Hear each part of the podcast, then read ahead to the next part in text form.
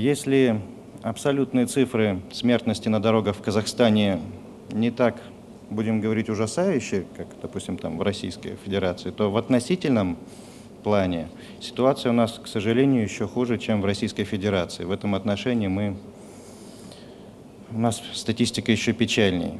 Поэтому Казахстан активно присоединился к этой инициативе. И на сегодняшний день, будем говорить, вслед за Российской Федерацией реализует, систему созда... реализует создание системы экстренного реагирования. А, так, дальше. Вот. Целью создания системы ИВАК, так же как и РЭГЛОНАСС, является сокращение времени информирования экстренных оперативных служб о дорожно-транспортном происшествии.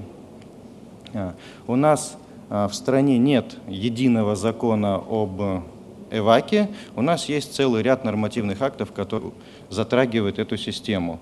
Ну, вот в законе об автомобильном транспорте сказано, что такое система экстренного вызова при авариях и катастрофах. Определение практически полностью совпадает с российским. А, хотелось бы сказать, что наша система ЭВАК функционирует по тем же стандартам, по тем же техническим регламентам, что и российская система.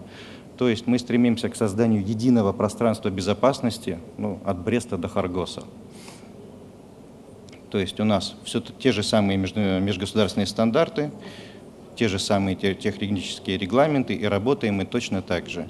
А, наша система ЭВАК а, принимает сигнал бедствия с любых терминалов, удовлетворяющих техническому регламенту Таможенного союза.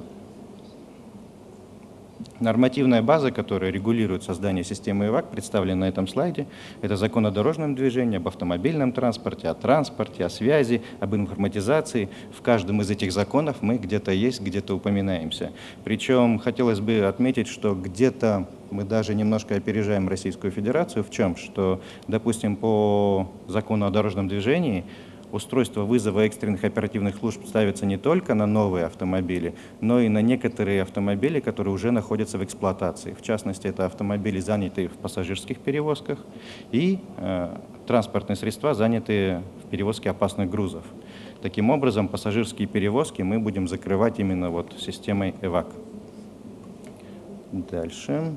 Ну, схема функционирования ГЛОНАСС всем известна функционирование системы ИВАК аналогично, за исключением того, что пока что в режиме пилотного функционирования мы еще не ввели в эксплуатацию свой фильтрационный контактный центр. Все вызовы, которые идут с пилотных машин, они поступают напрямую в ЕДДС-112. Вот здесь вот представлен на слайде автоматизированное рабочее место оператора ЕДДС-112.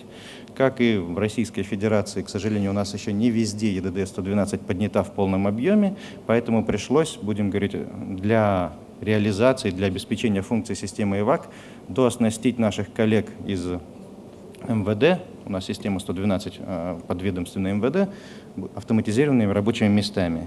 То есть мы поставили рабочие места во все областные центры, все каналы связи пробиты, и информация о вызовах уходит именно к ним туда. Также мы отработали, э, будем говорить, с сотовыми нашими операторами работу системы ЭВАК. К сожалению, наши сотовые операторы жмут, ну, будем говорить, компрессируют сигнал достаточно активно, не совсем так, как это положено, будем говорить, по тем стандартам, которые есть. Чуть-чуть они злоупотребляют, но тем не менее мы добились устойчивой работы нашей системы, даже с учетом таких негативных факторов, как жуткая компрессия сигнала. Ну и бесплатный пропуск трафика на 112 у нас реализован, то есть по нашему закону о связи все, что касается передачи данных, передачи голоса, сотовые компании должны ну, предоставлять нам бесплатно для целей экстренных вызовов. То есть в результате э, на сегодняшний день что мы сделали?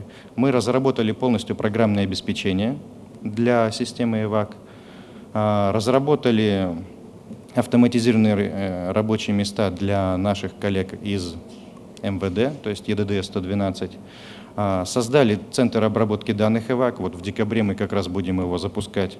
А, отработали маршрутизацию вызовов а, экстренных в службу 103, ну, скорая помощь. Причем хотелось бы отметить, что мы отработали с получением обратной связи. То есть мы знаем, отправив туда вызов в систему 103, мы уже знаем, какая бригада скорой помощи назначена, как она туда едет, как она туда доехала, как они больного, ну, пострадавшего взяли и даже куда они его отвезли. То есть эта вся информация нам доступна, и мы можем формировать очень неплохую статистику, объективную, именно вот по пострадавшим. А, отработали передачу экстренных вызовов через сети сотовой связи с флагом ЕКОЛ. Ну и вот как раз наладили взаимодействие с АО «ГЛОНАСС». Вот сегодня как раз состоялось подписание соглашения о взаимодействии. Следующие шаги, которые предстоят нам, мы должны получить лицензию виртуального мобильного оператора. Это задача у нас на январь-февраль для того, чтобы стать виртуальным оператором, объединяющим все территории покрытия наших национальных операторов.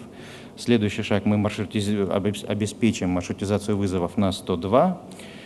И, будем говорить в перспективе, мы будем менять правила обязательного технического осмотра для того, чтобы проверять работоспособность системы ИВАК на пассажирском транспорте, ну, то есть на автобусах, для того, чтобы гарантировать, что в случае чего автобусы будут спасаться.